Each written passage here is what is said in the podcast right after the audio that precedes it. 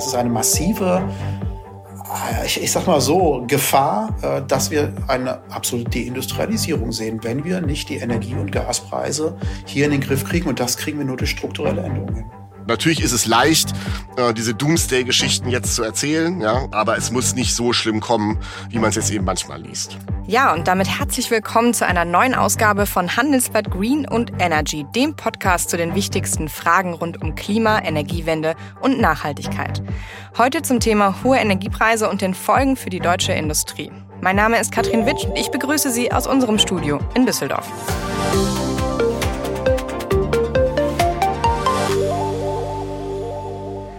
Energierechnungen in Milliardenhöhe, stillstehende Fabriken und verzweifelte Unternehmen. Die Energiepreiskrise ist nicht nur für Haushalte und Verbraucher eine große Belastung. Die deutsche Industrie ächzt schon seit Monaten unter den horrenden Preisen für Kohle, Öl und Gas. Wir haben eine Ausnahmesituation. Wir haben mindestens einen Wirtschaftskrieg, den Wladimir Putin vom Zaum gebrochen hat, mit all seinen Auswirkungen. Und deswegen sind natürlich ganz viele Unternehmen, die allermeisten, im Krisenmodus sagt Siegfried Russwurm, Präsident des Deutschen Industrieverbandes, und zwar erst vor wenigen Wochen.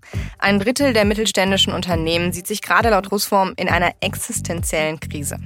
Das betrifft natürlich vor allem Unternehmen, die besonders viel Energie für ihre Fabriken brauchen. Zum Beispiel Stahl, Chemie oder die Düngemittelproduzenten. Schon warnen Experten, wenn die Energiepreise so hoch bleiben, könnten sich große Teile der Industrie aus Deutschland für immer verabschieden. Ist die Energiepreiskrise also der Tod der deutschen Industrie? Was muss passieren, um den Unternehmen zu helfen? Oder ist das vielleicht eine Entwicklung, die nicht mehr aufzuhalten ist? Und Deutschland wird in Zukunft einfach kein Industrieland im herkömmlichen Sinne mehr sein. Diese Fragen wollen wir heute beantworten und zwar gleich mit mehreren Gesprächspartnern. Als erstes wollen wir mal reinhorchen, wie es eigentlich in der Praxis bei energieintensiven Unternehmen im Moment überhaupt aussieht. Dafür begrüße ich jetzt Christopher Profitlich von den SKW Stickstoffwerken in Pisteritz. Hallo, Herr Profit.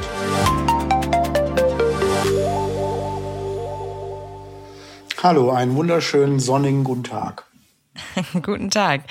Herr Profitlich, die Stickstoffwerke sind ja der größte Gasverbraucher in Deutschland. Wie hoch ist Ihre Energierechnung im Moment? Ähm, also wir sind, wir sind, muss ich der Korrektheit halber sagen, wahrscheinlich der zweitgrößte, denn BASF dürfte noch größer sein oder ist noch größer. Ähm, unsere Gasrechnung ist ja jenseits von Gut und Böse, möchte ich mal sagen. Aber ähm, das ist äh, ja bei allen, auch wahrscheinlich ihren Zuhörern so. Insofern klagen wir da das gleiche Lied wie alle. Nach einer kurzen Unterbrechung geht es gleich weiter. Bleiben Sie dran. Wie geht es weiter mit der Europäischen Union? Präsidentschaftswahlen in den USA, EU-Parlamentswahlen, geopolitische Krisen und wirtschaftliche Schwierigkeiten. Wir suchen Lösungen für diese Herausforderungen. Am 19. und 20. März auf der digitalen Europakonferenz von Handelsblatt, Die Zeit, Tagesspiegel und Wirtschaftswoche. Über die Zukunft Europas sprechen wir mit Bundeskanzler Olaf Scholz, Wirtschaftsminister Robert Habeck und vielen mehr. Kostenlose Anmeldung unter europe20xx.de. Wie ist denn die Lage in den letzten Monaten in den Stickstoffwerken gewesen? Also konnte man ganz normal arbeiten? War es zu mhm. teuer? Vielleicht können Sie mal ein bisschen Einblick geben für unsere Hörer. Also vielleicht würde ich ein bisschen weiter ausholen. Wir oder die chemische Industrie ist ja am Anfang einer ganz langen Dominokette. Am Ende der Dominokette steht der Verbraucher. Wir gehen ins Geschäft und kaufen Produkt. Ähm, und die chemische Industrie als ein Industriezweig, der Grundstoffe herstellt, ähm, steht ganz am Anfang dieser Wertschöpfungskette oder Dominokette. Und wir haben bereits Mitte letzten Jahres festgestellt, dass sich der Gaspreis ungewöhnlich entwickelt. Damals waren wir es gewohnt, dass für uns ist die Megawattstunde die entscheidende Größe. Ähm, Gas so zwischen im Sommer 5 Euro und im Winter 30 Euro pro Megawattstunde kostet. Das hat sich über Jahre eingespielt. Und im Sommer 21 ging das los, dass wir schon im Sommer gesehen haben, 30 Euro, 40 Euro, 50 Euro pro Megawattstunde. Da war klar, irgendwas stimmt nicht. Ähm, das haben wir dann natürlich versucht, durch interne Prozessoptimierung ähm, zu kompensieren, denn der Ver unsere Kunden haben natürlich auch gesagt, warum sollen wir deine Probleme lösen? Aber es ging immer weiter. Und deswegen sind wir dann schon im Oktober letzten Jahres auch an die Öffentlichkeit gegangen und haben gesagt, hier ist ein Problem, das nicht hausgemacht ist, das irgendwie an uns herangetragen wird durch die erhöhten Gaspreise. Und damals mussten wir schon äh, die Produktion reduzieren. Das hat sich dann im Laufe des Jahres wieder eingeschwungen. Ähm, aber letztlich eskalierte ja die Situation. Wir wissen alle, was am 24. Februar diesen Jahres passiert ist und äh, welche Maßnahmen ergriffen wurden, auch von der Politik, dass man gesagt hat, wir kaufen jetzt Gas ja, auf Gedeih und Verderb, um die Gasspeicher für den Winter zu füllen. Das hat natürlich alles den Gaspreis noch mal weiter forciert äh, oder getrieben. Und äh, dann ist es bei uns so gewesen, dass wir jetzt bei SKW dann gesagt haben, okay, der Gaspreis ist mittlerweile so hoch und unsere Kunden sind nicht bereit, die dadurch verteuerten Produkte uns abzunehmen. Wir ziehen erstmal eine Wartung vor. Das heißt, wir haben im Mai angefangen, unsere Anlagen zu warten, weil wir wussten, es ist so teuer. Dann machen wir da einen Produktionsstopp. Das machen wir jedes Jahr. Und produzieren eine Zeit lang nicht, nehmen kein Gas ab, in der Hoffnung, dass dann im Herbst der Gaspreis wieder sinkt. Mm, die Hoffnung hat sich dann leider zerschlagen. Wir waren dann auch mit der, mit der Wartung fertig, haben noch eine Reparaturmaßnahme durchgeführt. Wir haben zwei Ammoniakanlagen. Ich würde vielleicht also noch mal kurz erklären, wie aus Gas dann ein Endprodukt äh, Lassen wird. Sie uns das gerne gleich machen, aber vielleicht, wie ist denn die Situation heute? Okay, aktuell ist es so, wir hatten dann ein paar Wochen lang gar nicht produziert und dadurch, dass wir die Gespräche, die wir mit dem Bund führen, also konkret mit dem Bundeswirtschaftsministerium, haben wir mitgenommen, die Problemlage ist endlich erkannt. Es hat lange gedauert äh, aus unserer Sicht, aber es, es scheint verstanden worden zu sein, was es heißt, wenn die chemischen Unternehmen nicht arbeiten können. Und deswegen haben wir eine Ammoniakanlage wieder angefahren. Ist jetzt nicht wirklich, dass man damit Gewinne macht, sondern wir, es ist defizitär für uns. Aber wir wissen um die systemkritischen Produkte, die wir herstellen. Und ähm, in der Hoffnung, dass tatsächlich die Politik auch eine Lösung finden wird, ähm, die sozusagen ein wirtschaftliches Arbeiten in Deutschland wieder ermöglicht. Das okay, das heißt, Sie haben erstmal die, die Wartungen vorgezogen und dann hat auch, ja. als das alles durch war, haben Sie aber dann wirklich auch die Produktion stillgelegt, weil es, und das, um das nochmal so vereinfacht zu sagen, schlicht zu teuer war. Ja. Das war der Grund. Also, und genau, es ist, es ist zu teuer in dem Sinne, ja dass der Kunde, und das ist ja das Entscheidende, es gibt, das muss man verstehen, der, das, der Gaspreis ist für uns ein Kostenfaktor. Wenn wir diesen Kostenfaktor weiterreichen könnten in Form des Verkaufspreises unserer Produkte, dann ist uns das Gaspreisniveau erstmal egal. Wenn der Kunde aber sagt, nein, ich bezahle das nicht, mhm. dann ist der Gaspreis zu teuer und wir können nicht produzieren. So, jetzt haben wir eben schon kurz angerissen, warum eigentlich Stickstoffwerke so sehr wichtig sind. Es mag äh, manch einem mittlerweile ja tatsächlich ein Begriff sein, die Stickstoffwerke Piesteritz. Ähm, es hat man ja auch schon in mehreren Medien gelesen, aber vielleicht erklären Sie es nochmal, was, ähm, warum genau sind Stickstoffwerke wichtig und warum führt der Ausfall ihrer Produktion, warum hat der so weitreichende Folgen? Mm. Also natürlich schön, wenn, wenn äh, die Leute uns mittlerweile kennen. Insofern, wer sich bewerben möchte, herzlich willkommen. mm. Man muss vielleicht verstehen, was wir machen. Äh, wir, wir sind, wie gesagt, einer der größten Gasverbraucher Deutschlands. Wir nehmen Methan. Wir haben ja alle Chemie in der Schule geliebt. Insofern, äh, Gas ist ein, eine eine Mischung aus Kohlenstoffen und Wasserstoffen. Also Kohlenstoff-Wasserstoff gemischt. Das ist CH4, das ist Methan. Und dieses Gas nehmen wir und formen das letztlich um. Unter Druck und hohen Temperaturen, also wir reden jetzt hier von mehreren hundert Bar und mehreren hundert Grad, nehmen, spalten wir dieses Methan auf in seine Bestandteile, in Kohlenstoff und in Wasserstoff und ziehen aus der Luft Stickstoff. Das nennt man N. Ähm, der Luftsau äh, der Luft, die, die uns umgebende Luft besteht zu Großteil, überwiegendem Teil aus, aus Stickstoff. Den kann man ganz locker aus der Luft rausziehen. Das ist auch überhaupt nicht schädlich. Und an, dieses, äh, an diesen Stickstoff klatschen wir dann sozusagen das Wasserstoff dran.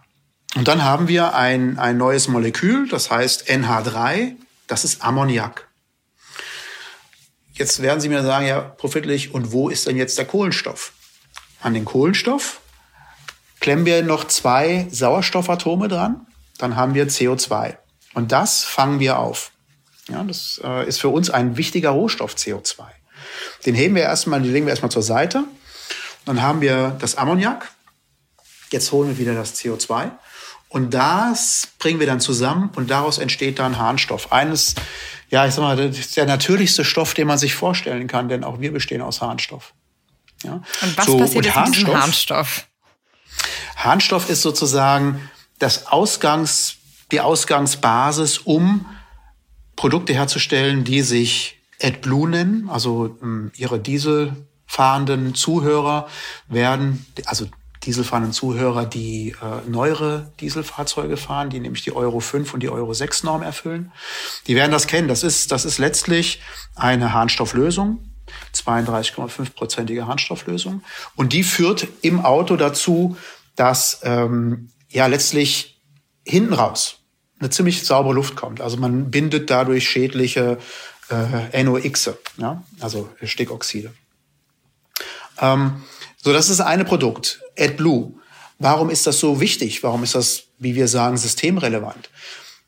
Die Logistik in Deutschland stützt sich schwerpunktmäßig auf LKWs. Jetzt kann man sagen, ich finde LKWs ganz schrecklich, die verstopfen die Autobahn und das stört beim Überholen und so weiter und so fort. LKWs sind das Rückgrat der deutschen Logistik. Die bringen nämlich alle Produkte in die Geschäfte. Also wenn ich jetzt irgendwas einkaufen möchte, äh, Lebensmittel, ich gehe zu, ja, ich möchte jetzt die Läden nicht nennen, das Zeug wird immer mit LKWs in diese Läden gebracht. Nicht mit dem Flugzeug, nicht mit dem Schiff, nicht mit der Bahn, immer mit dem LKW. Ungefähr zwei Drittel aller Güter in Deutschland, egal ob Vorprodukte von Unternehmen A zu Unternehmen B oder eben vom Hersteller zum Endkunden passiert ähm, über, über LKWs. Und die letzte Meile nahezu zu 100 Prozent. Und Alle LKWs, diese LKWs brauchen das AdBlue, ja, richtig? Genau, das sind nämlich das moderne Motoren. Und ohne das AdBlue bleiben diese LKWs stehen. Und jetzt habe ich ja natürlich, äh, wie jeder aufmerksame Autofahrer, habe ich in den letzten Monaten natürlich die Preise beobachtet. Und wer aufmerksam an der Tankstelle ist, sieht ja, dass man auch da an jeder Tankstelle AdBlue bekommt. Und auch diese Preise, also gerade diese Preise waren ja nochmal noch mal exorbitanter äh, gestiegen als, als die anderen äh, Spritpreise. Und ähm, wir hatten auch im Handelsblatt schon mal darüber geschrieben, äh, dass es eben einen AdBlue-Mangel gibt. Denn das Problem, was die Stickstoffwerke in Piesteritz haben, das haben ja auch andere europäische Ammoniak-Harnstoffhersteller, richtig? Korrekt. Es ist, es ist kein, kein SKW-spezifisches Problem. Es ist ein Problem der gasverarbeitenden Industrie. Das muss man wissen. Für uns ist Gas ein Rohstoff. Das ist ein nicht zu ersetzender Rohstoff. Also jetzt kurzfristig, selbst mittel- bis langfristig. Es ist schwer zu ersetzen. Ähm, und das trifft alle AdBlue-Hersteller, alle Harnstoffhersteller. Insofern konnte so diese, diese unschöne Situation entstehen, dass wir eine, eine, eine Mangellage bei AdBlue hatten, weil sich die Ammoniakproduktion, die ja die Grundvoraussetzung ist, um Harnstoff herzustellen, und aus Harnstoff wird AdBlue, diese wurde zurückgefahren, die Ammoniakproduktion. Und damit konnte halt kein AdBlue mehr hergestellt werden. Die Preise sind massiv gestiegen. Das ist tatsächlich auch richtig so. Ähm, oder leider für den Konsumenten ist es äh, bedauerlich. Mhm. aber für Sie aber, nötig, weil sonst bleiben Sie uns, auf den Kosten sitzen. So ist es ähm, für uns nötig. Äh, leider ist es bei der Herstellung von Harnstoff so, dass ähm, man einen Produktmix herstellt. Man kann nicht nur AdBlue herstellen, denn mhm. ihr, die Zuhörer würden jetzt sagen, Mensch, wenn ihr bei AdBlue Geld verdient, dann stellt doch nur AdBlue her. Das geht leider nicht. Wir stellen automatisch auch Düngemittel her. Und das sind Größen. Das ist ja auch nicht ganz unwichtig. Das ist, äh, ja, das ist sogar sehr wichtig, ähm, denn wir, wir alle wollen was essen. Und wenn man weiß, dass 50 Prozent der, der, der Weltbevölkerung nur da sein kann, da es Düngemittel gibt, um entsprechend viele Nahrungsmittel herzustellen, ähm, ist das also ja, lebensnotwendig. Diese Düngemittel sind allerdings im Preis nicht gestiegen, also nicht ausreichend. Sie sind gestiegen und jeder Landwirt, den Sie interviewen, wird sagen, die sind massiv gestiegen. Mhm. Ja, das stimmt. Aber dummerweise ist das Gas noch stärker gestiegen. So, und ähm, wir können also die Kosten, und ist, ist Gas für uns jetzt ein großer Kostenfaktor? Ja. Zwischen 80 und 90 Prozent, eher 90 Prozent der variablen Produktionskosten sind die reinen Gaskosten.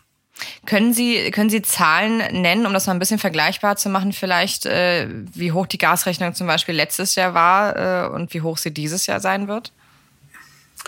Oh, nee, das kann ich Ihnen tatsächlich noch gar nicht sagen. ähm, aber die Zahlen, die Vorjahreszahlen sind leider nicht mehr, ja, wie soll ich sagen, relevant, äh, da die Gaspreise so explodiert sind. Ähm, ist natürlich auch unser, unsere, unsere Rechnung, ja, die Gasrechnung entsprechend explodiert. Äh, auch unsere Verkaufs- oder die Erlösseite, also die Umsätze sind entsprechend ja auch gestiegen, dummerweise nicht die Erlöse. Ja? Also der, der, der Gewinn, den man daraus zieht. Das ist ein, der reine inflationäre Effekt, den wir dann in mm. diesen Bilanzen sehen. Das, ist, das gilt allerdings für alle Unternehmen. Ähm, genau, sie sollen ja auch hier nur stellvertretend äh, sozusagen natürlich stehen für die deutsche Industrie, ja. die alle mit diesem Problem zu kämpfen haben, besonders ja. wenn sie eben energieintensiv sind. Und Sie haben es ja eben auch schon angesprochen, dass die Politik da jetzt aber auch äh, das Problem erkannt hat und was tut. Sie hat tatsächlich äh, jetzt äh, ein erstes Modell für die Gaspreisbremse vorgestellt. Ähm, das hat verschiedene Auswüchse, die unterschiedlich in Kraft treten. Aber das, so wie es bislang geplant ist, hilft Ihnen das? Also da kommen jetzt, glaube ich, die richtige Gaspreisbremse kommt ja dann erst im Frühjahr nächsten Jahres. Ähm, ist es das, was, was die Industrie braucht, um diese, diese hohen Kosten jetzt zu überstehen? Also zum einen möchte ich sagen, es ist eine richtige Entscheidung gewesen, dass die Gasumlage mhm. zurückgenommen wurde. Das wäre für uns der absolute Stopppunkt gewesen. Die hätten Sie ja auch noch also, zahlen müssen. Die hätte, die hätte noch oben drauf gekommen, äh, äh, mhm. Äh, bezahlt werden müssen. Und nur mal, um dem Zuhörer ein Gefühl zu geben, bei SKW wären das ungefähr 30, dann gibt's ja noch ein paar Zusatzumlagen, zwischen 30 und 35 Millionen Euro monatlich äh, dazu. Nur bekommen. Gasumlage. Nur, nur Gasumlage. Und das entspricht, die, äh, also die, die Gasumlage entsprach letztlich dem Gaspreis, den amerikanischer Konkurrent zahlt. Ja, das wäre nur die Gasumlage. So viel mhm. wie der mhm. amerikanische Konkurrent für sein Gas zahlt. Also man ist überhaupt nicht mehr, man wäre überhaupt nicht mehr wettbewerbsfähig gewesen. Insofern richtige Entscheidung, die zurückzunehmen. Äh, ja, kurz vor Toreschluss möchte ich das mal so, so nennen. Mm, was jetzt beschlossen wurde oder verkündet wurde oder diskutiert wird, das ist ja leider das Problem. Es ist ja noch nicht entschieden. Für mich, für mich ist immer nur wichtig, was was gilt denn dann wirklich? Ja, was also was per Gesetz ist, verabschiedet ist, meinen was, Sie dann, ne? Genau. Nur damit kann mhm. man planen. Ja. Ich, ähm, ich, ich glaube allen Politikern, aber für mich ist trotzdem relevant, was ist dann entschieden und mhm einfach. Was steht am Ende wirklich drin? Genau. Ja. ja. Insofern, mh, mm, wenn Sie alleine, ich sag mal, alleine das Stichwort sagen, es gilt ab Januar, Februar, Frühjahr 23. Mhm. Dann haben wir noch drei Monate vor uns, in denen das nicht gilt. Und das ist das Problem. Ich frage mal andersrum, wie lange könnten Sie denn im schlimmsten Fall die hohen Preise jetzt überhaupt noch aushalten? Mm, da gibt es keinen absoluten Zeitpunkt, denn mhm. wenn man jetzt den, den, den Gaspreis nimmt, ja, man muss ja, also man muss ehrlich sein. Ähm, als wir auch rausgegangen sind an, an die Öffentlichkeit und, und äh, äh, davor gewarnt haben, was alles passieren kann, da war der Gaspreis noch deutlich höher, als er heute in der Stunde, er ist in der gefallen wir jetzt die letzten Wochen. Ist. Ja. Er ist mhm. genau, er ist er ist nämlich gefallen und ist jetzt auf einem Niveau, ich sag mal vielleicht bei 120 Euro pro Megawattstunde. Ähm, das ist dann schon in einem Bereich, wo wir sagen, okay, jetzt können wir auch wieder arbeiten. Mhm. Ja. Ähm, der Pferdefuß dabei ist, wir haben gesehen oder wir mussten leider lernen, dass der Gaspreis mittlerweile extrem volatil geworden ist. Während wir über Jahre gesehen haben, dass der Gaspreis sich im Centbereich pro Tag verändert hat. Und in einer sehr engen Spanne, ich nannte sie am Anfang zwischen 5 und 30, vielleicht 35 mhm. Euro, schwankt im Jahresablauf, sehen wir ja jetzt, das ist nicht mehr ungewöhnlich, Preissprünge von mehreren 10, 20, 30 Euro am Tag. Innerhalb kürzester Frist. Und äh, deswegen ist es, ist es schwierig, äh, jetzt da ja zu planen, ja, oder zu sagen, hier ist jetzt ein Punkt erreicht, da ist wieder alles gut. Diesen Punkt gibt es nicht, denn es, sie haben immer das Zusammenspiel Kostenseite, Gaspreis auf der einen und Verkaufspreis äh, auf der anderen Seite. Und ich gebe Ihnen ein Beispiel. Wenn der Gaspreis sinkt, dann würden Sie sagen, ja, profitlich, jetzt ist doch wieder alles gut. Wenn dummerweise der Verkaufspreis deutlich stärker sinkt, dann habe ich nichts gewonnen. Ja, das heißt also, was die, was die Politik jetzt aber gemacht hat oder was sie machen möchte, auch wenn es jetzt noch nicht im Gesetz gegossen ist, sage ich mal, äh, das ist aber in ihren Augen der richtige Weg und der ist auch nötig. Und ähm, wir sprechen auch gleich noch mit äh, dem Ökonomen Jens Südekum von der Universität Düsseldorf. Aber ich würde auch gerne von Ihnen wissen, weil Sie haben es eben erwähnt, dass die ähm, in Amerika zum Beispiel die Preise ja viel, viel günstiger sind. Jetzt gibt es natürlich eine Tendenz und die USA werben auch damit bei deutschen Industrieunternehmen, die ähm, von Unternehmen zu sagen, okay, dann, wenn das so bleibt hier überall in Deutschland und Europa, dann verlagern wir unsere Produktion. Würden Sie sagen, dass die Energiepreiskrise, dass die, die ja schon Auslöser sein kann, unseren Industriestandort zu gefährden? Absolut. Absolut. Ähm, deswegen äh, meinte ich vorhin auch, wir brauchen systemische Lösungen. Es geht nicht darum, jetzt einfach nur mal, also Gaspreisdeckel ist erstmal wichtig, ja, um, um die Symptome zu kurieren, dass wir hier in, in, in Deutschland, in Europa, vor allem in Deutschland, viel zu hohe Energie- und Gaspreise haben. Ähm, der Gaspreis ist extrem volatil. Wenn jetzt nichts passiert, deswegen meinte ich, wir haben noch drei Monate vor uns und das sind dummerweise Wintermonate. Mhm. Wenn jetzt der Gaspreis wieder durch die Decke geht, was soll denn ein Unternehmen machen? Ja, dann, dann kann die Politik sagen, ja, ab Februar deckeln wir den Preis, aber in der Zwischenzeit ist man als Unternehmen schlicht und, äh, äh, schlicht und äh, ergreifenderweise pleite. Ja, das gilt jetzt nicht für SKW, weil wir haben ja extra gesagt, dann stellen wir die Produktion ein.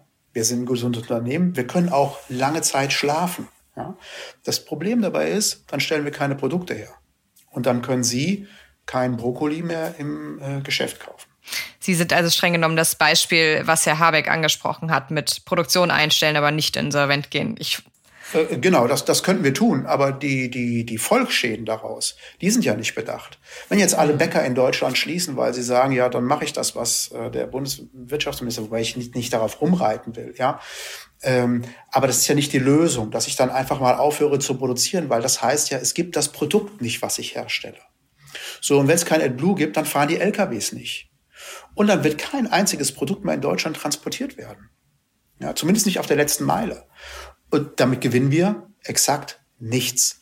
Und ähm, äh, die, die, die Idee, dann importieren wir es aus dem Ausland, heißt ja letztlich, ich schaffe hier die Industrie ab. Und die Industrie bezahlt aber die Veranstaltung.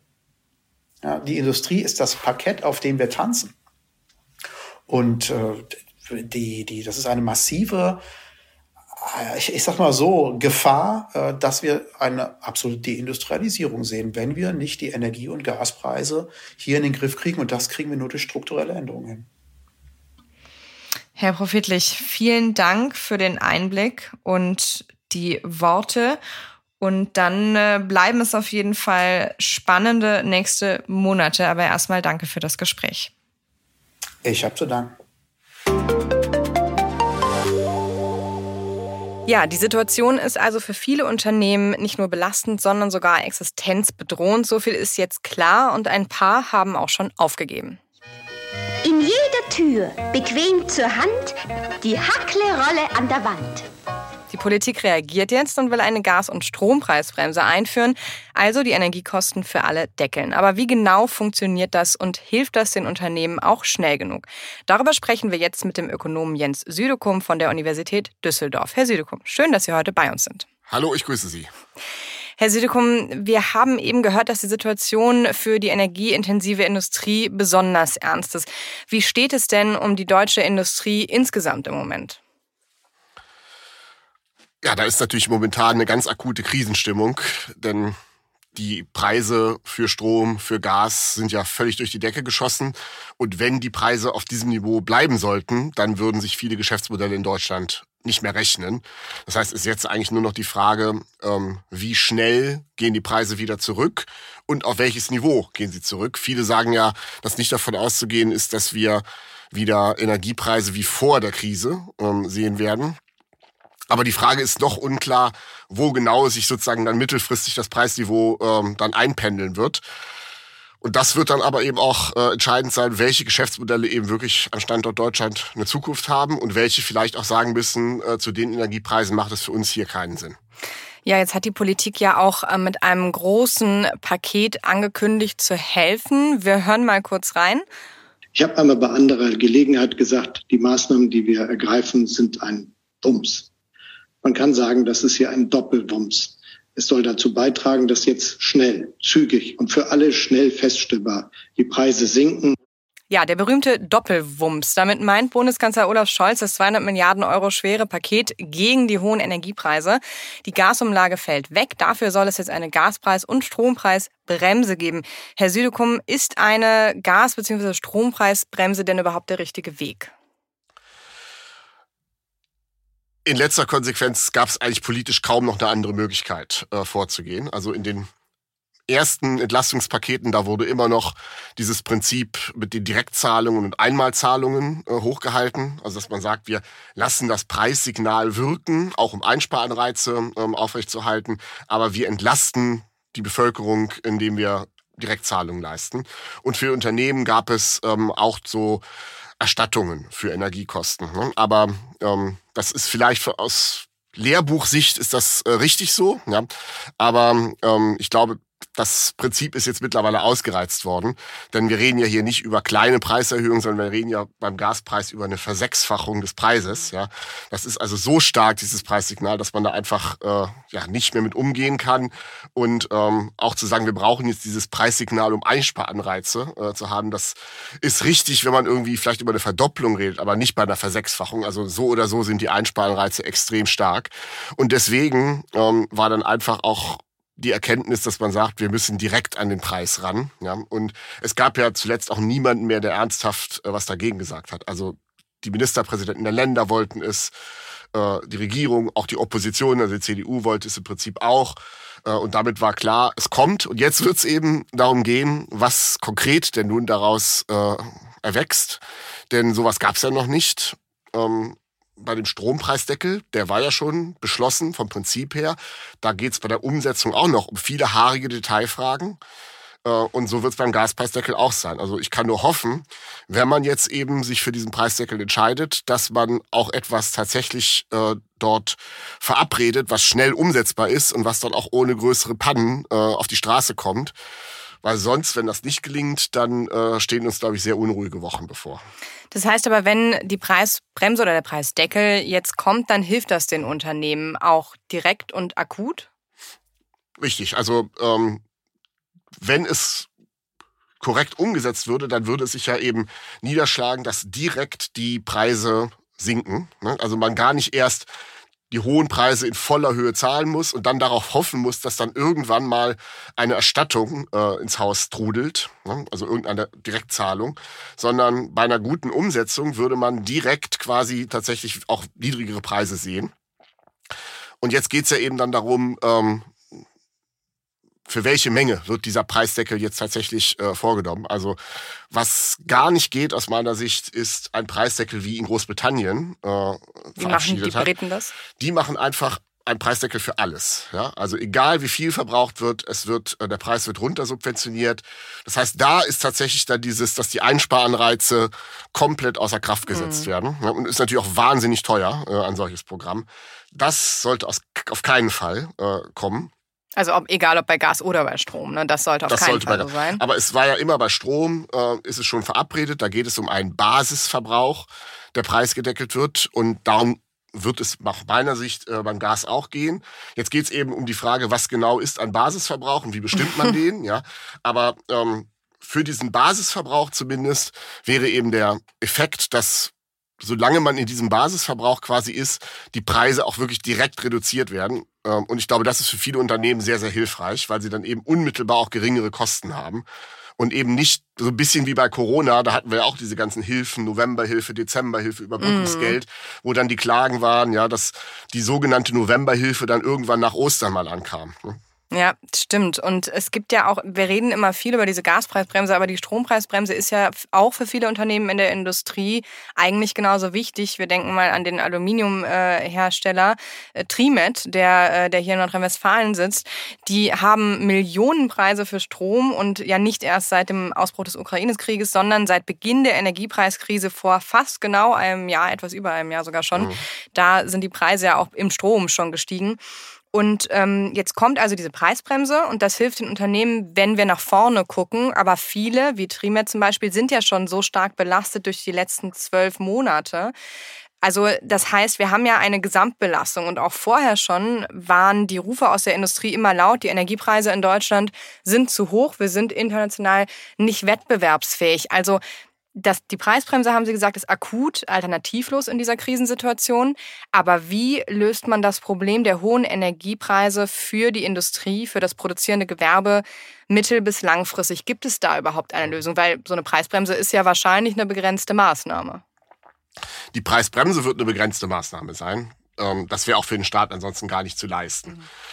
Bei den mittelfristigen Maßnahmen, da geht es eben sehr stark darum, wo wird sich der Preis einpendeln später. Das weiß eben heute noch keiner. Also ich habe auch Projektionen gesehen, ähm, wo jetzt eben der Gaspreis sich ähm, schon in den nächsten zwei Jahren sehr, sehr stark zurückentwickeln wird und dann ab 2025 fast nicht ganz, aber fast wieder bei Vorkrisenniveau ist. Andere sagen, das ist viel zu optimistisch, äh, die Preise werden deutlich höher liegen. Das wissen wir einfach eben noch nicht genau. Und ähm, davon hängt aber natürlich viel ab, ja, ähm, auch für die Unternehmen.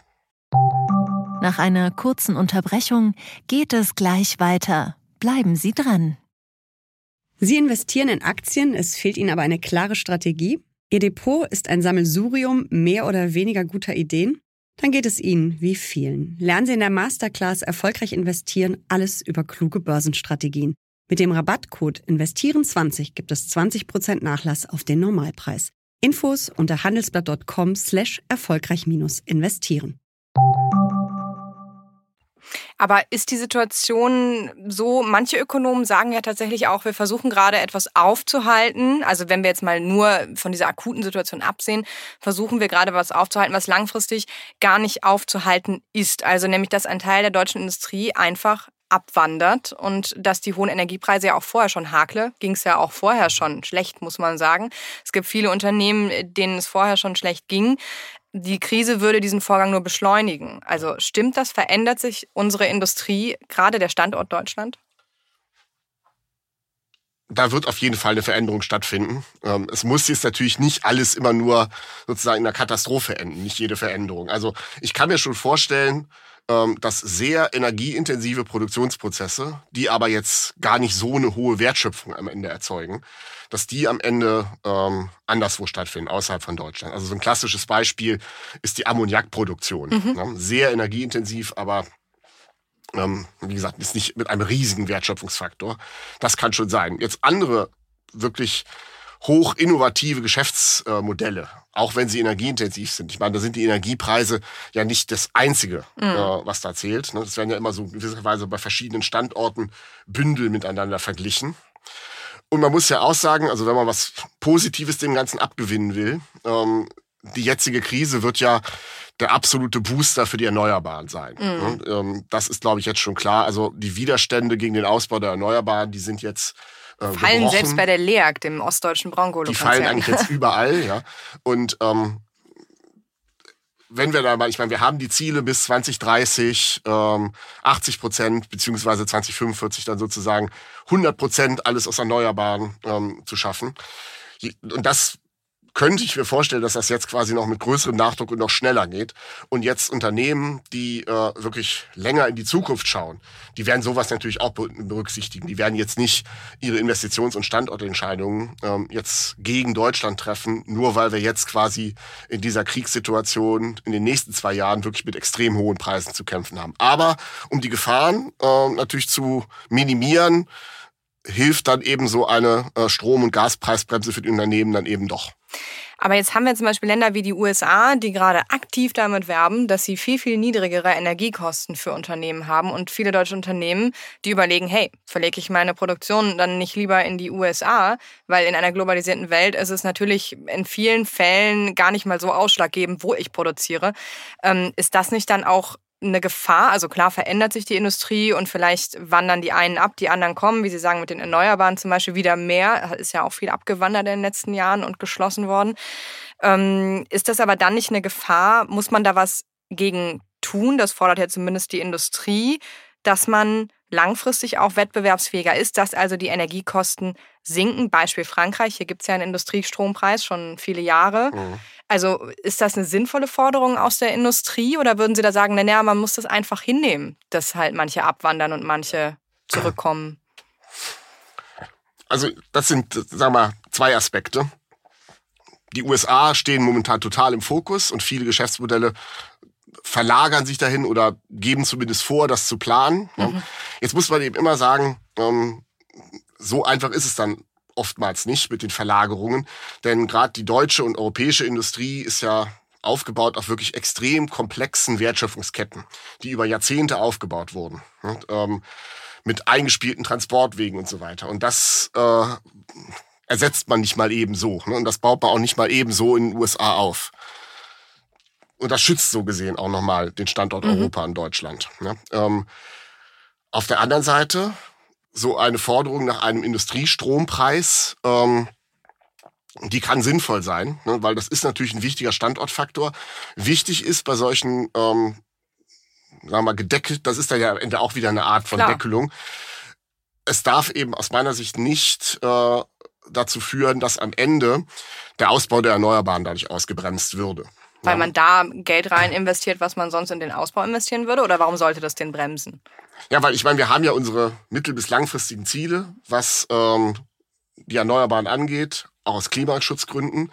Und das darf aus meiner Sicht nicht äh, dadurch kompromittiert werden. Aber das muss ja nicht so sein. Beim Industriestrompreis, solange es um Strom geht, ähm, kann das ja eben auch grüner Strom sein. Mhm. Ja, ähm, von daher ähm, würde man da sicherlich auch Lösungen finden. Ja, aber ähm, wie dringlich das eben tatsächlich ist. Nicht? Also das ist heute leider noch nicht wirklich zu sehen, ne? weil wir sind in der akuten Krise und wir haben noch keine wirklich gute Ahnung, wie die Preiskonstellationen sich im Jahr 2024, 2025 sozusagen darstellen werden. Also jetzt erstmal den akuten Brand löschen und dann ja. nach vorne gucken, was dann kommt. Ich glaube, das äh, ist das, was jetzt ansteht, ja. Trotzdem würde ich jetzt gerne zum Schluss einmal von Ihnen wissen, Deutschland definiert sich ja sehr über seinen Industriestandort, seine Industrie. Glauben Sie, dass das Land in 15, 20 Jahren immer noch das Industrieland schlechthin ist? Ja, jetzt bin ich als Rheinländer ja eher Optimist. Ja, ähm, und ich meine, wir haben darüber gesprochen, der Ausbau der Erneuerbaren, der hat jetzt quasi den absoluten Turbo-Booster bekommen. Und im internationalen Vergleich ist gerade was eben diese grünen, klimaneutralen Geschäftsmodelle angeht, äh, ist Europa und auch Deutschland noch sehr, sehr weit vorne. Ne? Also zum Beispiel das ganze Thema Wasserstoff, ähm, was jetzt hier sehr ernst genommen wird, da passiert jetzt in China und in den USA noch vergleichsweise sehr wenig. Und das ist in dem Sinne dann eben auch ähm, ja, ein echter Standortvorteil, dass diejenigen, die eben wirklich die Geschäftsmodelle, die auch langfristig äh, sich durchsetzen werden. Weil eigentlich ist die Welt sich ja einig, dass bis 2050 oder wann auch immer mhm. man komplett weg ist von fossilen Brennstoffen. Ja, ähm, dass eben, wie gesagt, langfristig ausgerichtete Unternehmen dann eben auch ähm, da angesiedelt sein möchten, wo diese Technologien auch eben ganz vorne sind. Ja? Und das macht mich dann bisschen optimistisch, äh, dass Europa sich eben nicht deindustrialisieren wird. Ne? Also natürlich ist es leicht, äh, diese Doomsday-Geschichten jetzt zu erzählen, ja, aber es muss nicht so schlimm kommen, wie man es jetzt eben manchmal liest. Es muss nicht so kommen und es hätte noch immer Jotijan gesagt, der Rheinländer und außerdem, es kütt wird kütt. Von daher stirbt die Hoffnung und hoffentlich auch die deutsche Industrie zuletzt. Herr Südekum, vielen Dank für das Gespräch. Gerne. Ja, das war Handelsblatt Green und Energy für diese Woche. Wenn Sie Fragen, Themen oder Anregungen für uns haben, schreiben Sie uns einfach eine Mail an green@handelsblatt.com.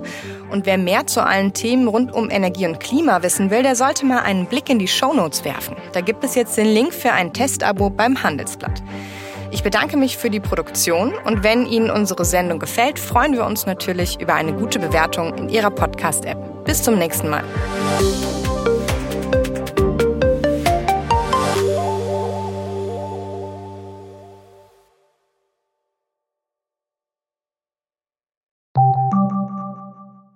Die Welt steht vor gewaltigen Herausforderungen. Zum einen die Energiewende voranzutreiben und gleichzeitig den Klimawandel einzudämmen. Und auch der Energieträger Wasserstoff gewinnt weltweit immer mehr an Bedeutung. Doch wie geht es weiter?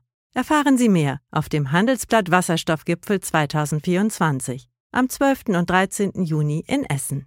Infos unter handelsblatt-wasserstoffgipfel.de. Mit dem Vorteilscode Wasserstoff 2024 erhalten Sie einen Rabatt von 15% auf die Tickets.